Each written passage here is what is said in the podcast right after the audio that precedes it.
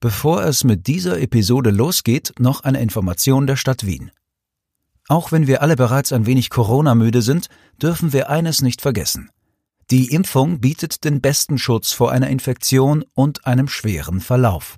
Wichtig dabei ist, den richtigen Impfrhythmus einzuhalten. Die Grundregel für alle, die älter als zwölf Jahre alt sind, lautet, wenn die zweite Impfung oder letzte Genesung sechs Monate oder länger zurückliegt, unbedingt wieder impfen gehen. Achtung! Eine Infektion schützt nicht vor einer neuerlichen Erkrankung. Der Schutz nach einer Infektion ist individuell unterschiedlich und oft nur kurz.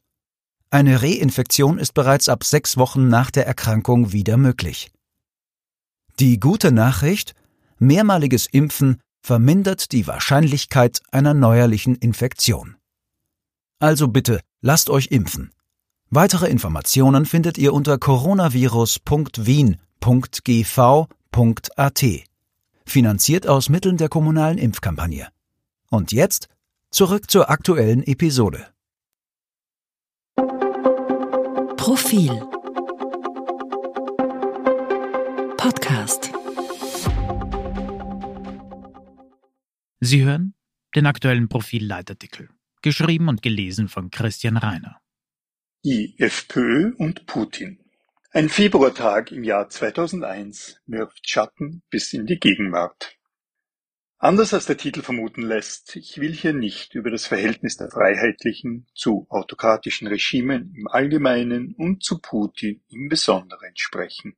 Zur Genüge wissen wir, dass die FPÖ stets naive Skrupellosigkeit stolz zur Schau stellte, wenn sie an den Rockzipfeln der Mächtigen hängen durfte. Jörg Haider prahlte mit seiner Freundschaft zu Irak Saddam Hussein. Ein speichelleckendes Buch schrieb er sogar darüber, Titel Zu Gast bei Saddam. Sein Verhältnis zum libyschen Psychopathen Muammar al-Gaddafi und dessen Familie war enger und noch skurriler. Im Vergleich dazu wirkt der Freundschaftsvertrag der aktuellen FPÖ mit Putins Partei Einiges Russland nachgerade wie von strategischem Weitblick getragen. Merkel, von den vier Herren, die damals Moskau besuchten und reisefiebernd auf Facebook posierten, sind zwei, Norbert Hofer und Harald Wilimski, weiterhin in höchsten Ämtern. Aber eben nein, ich will hier nicht daran anknüpfen, sondern an eine Begebenheit im Winter 2001. Am vergangenen Dienstag las ich die Profil-Morgenpost und ich sah das Foto eines schneidig dreinblickenden Wolfgang Schüssel beim Skifahren mit Wladimir Putin. Die Ski-Weltmeisterschaft 2001 in St. Anton. Moralisches Staatsversagen steht da im Zwischentitel. Der Autor des Newsletters, Stefan Mehlicher, zitiert einen Text aus der vergangenen Ausgabe vom Profil. Christa Zöckling hat über das Verhältnis der Republik zu Russland geschrieben und sich an die österreichischen Politiker gewendet. Zitat Eine Entschuldigung wäre fällig. Ich sah das Foto und erinnerte mich, weil ich damals selbst vor Ort war. Der ORF hatte eine Handvoll Journalisten an den Arlberg verfrachtet, neben mir Peter Pellinker und Klaus Reitan als Moderator Johannes Fischer. Am 3. Februar sollte Betrifft für den darauf folgenden Tag aufgezeichnet werden. Unter diesem Titel firmierte die wöchentliche politische Diskussionssendung des ORF, die heute im Zentrum heißt. Die Aufzeichnung musste von Wien in den Westen ausgelagert werden. Thema war nämlich ein Jahr neue Bundesregierung. Dieser Bundesregierung stand Schüssel als ÖVP-Bundeskanzler vor, der aber wegen Putin in St. Anton weilte. Weitere Teilnehmerin Susanne Riespasser als FPÖ-Vizekanzlerin. Sie ist übrigens inzwischen Wüstenrotchefin und heißt seit wenigen Tagen Susanne Ries-Hahn, weil sie eben den ÖVP-EU-Kommissar Johannes Hahn geheiratet hat. Es ist eine kleine Welt. Für die Jüngeren unter Ihnen, diese Koalition zwischen Volkspartei und Haider FPÖ war immens umstritten. Es war die erste Regierungsbeteiligung einer rechtsradikalen Partei in Europa. Die EU 14 hatten Sanktionen gegen Österreich verhängt, Profil hatte ein Cover mit der Zeile „Schande Europas“ publiziert. Die Diskussion wurde hitzig, Schüssel wollte herablassend wissen, ob Profil inzwischen eines Besseren belehrt worden wäre, zumal ja trotz FPÖ keine Nazis durch die Straßen zögen.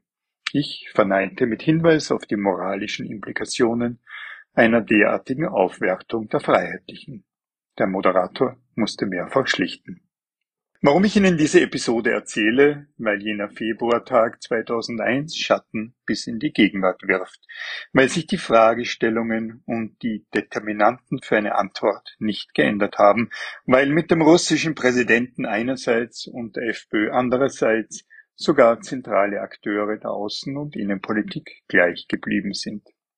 Putin beherrscht zwei Jahrzehnte später das Weltgeschehen. Hätte Schüssel damals erkennen können, welches Monster sich aus jenem Mann entwickeln würde, mit dem er breit lachend die Pisten und den Liftsessel teilte? Das wäre kaum möglich gewesen. Putin war sogar Hoffnungsträger für eine demokratische Entwicklung Russlands. Einige Jahre danach hätte die Welt jedoch Zweifel, spätestens mit der Krim-Annexion Gewissheit über den wahren Charakter des Mannes finden müssen. Österreich redete sich Putin mehr als alle anderen im Westen bis zuletzt schön. Und die FPÖ, Hypopleite, Ibiza-Video und jetzt eben der arme Herr Jennewein. In diesen Tagen steht sie wieder knietief im innenpolitischen Sumpf. Herbert Kickel ist angezählt, er wird aber bleiben. Walter Rosenkranz wird bei der Bundespräsidentenwahl ein respektables Ergebnis erreichen. Sein Vorgänger Norbert Hofer hat beinahe gewonnen. Hätte Wolfgang Schüssel 2000 wissen müssen, mit wem er sich einlässt, was an Skandalen noch kommen würde? Wahrscheinlich ahnte er es und schob den Gedanken beiseite. Moralisches Staatsversagen, konstatiert Christa Zöchling. Damit hat sie recht. Man kann es aber auch politischen Machtpragmatismus nennen und den Wohlstand verheißenden Vorrang von Geld über Moral.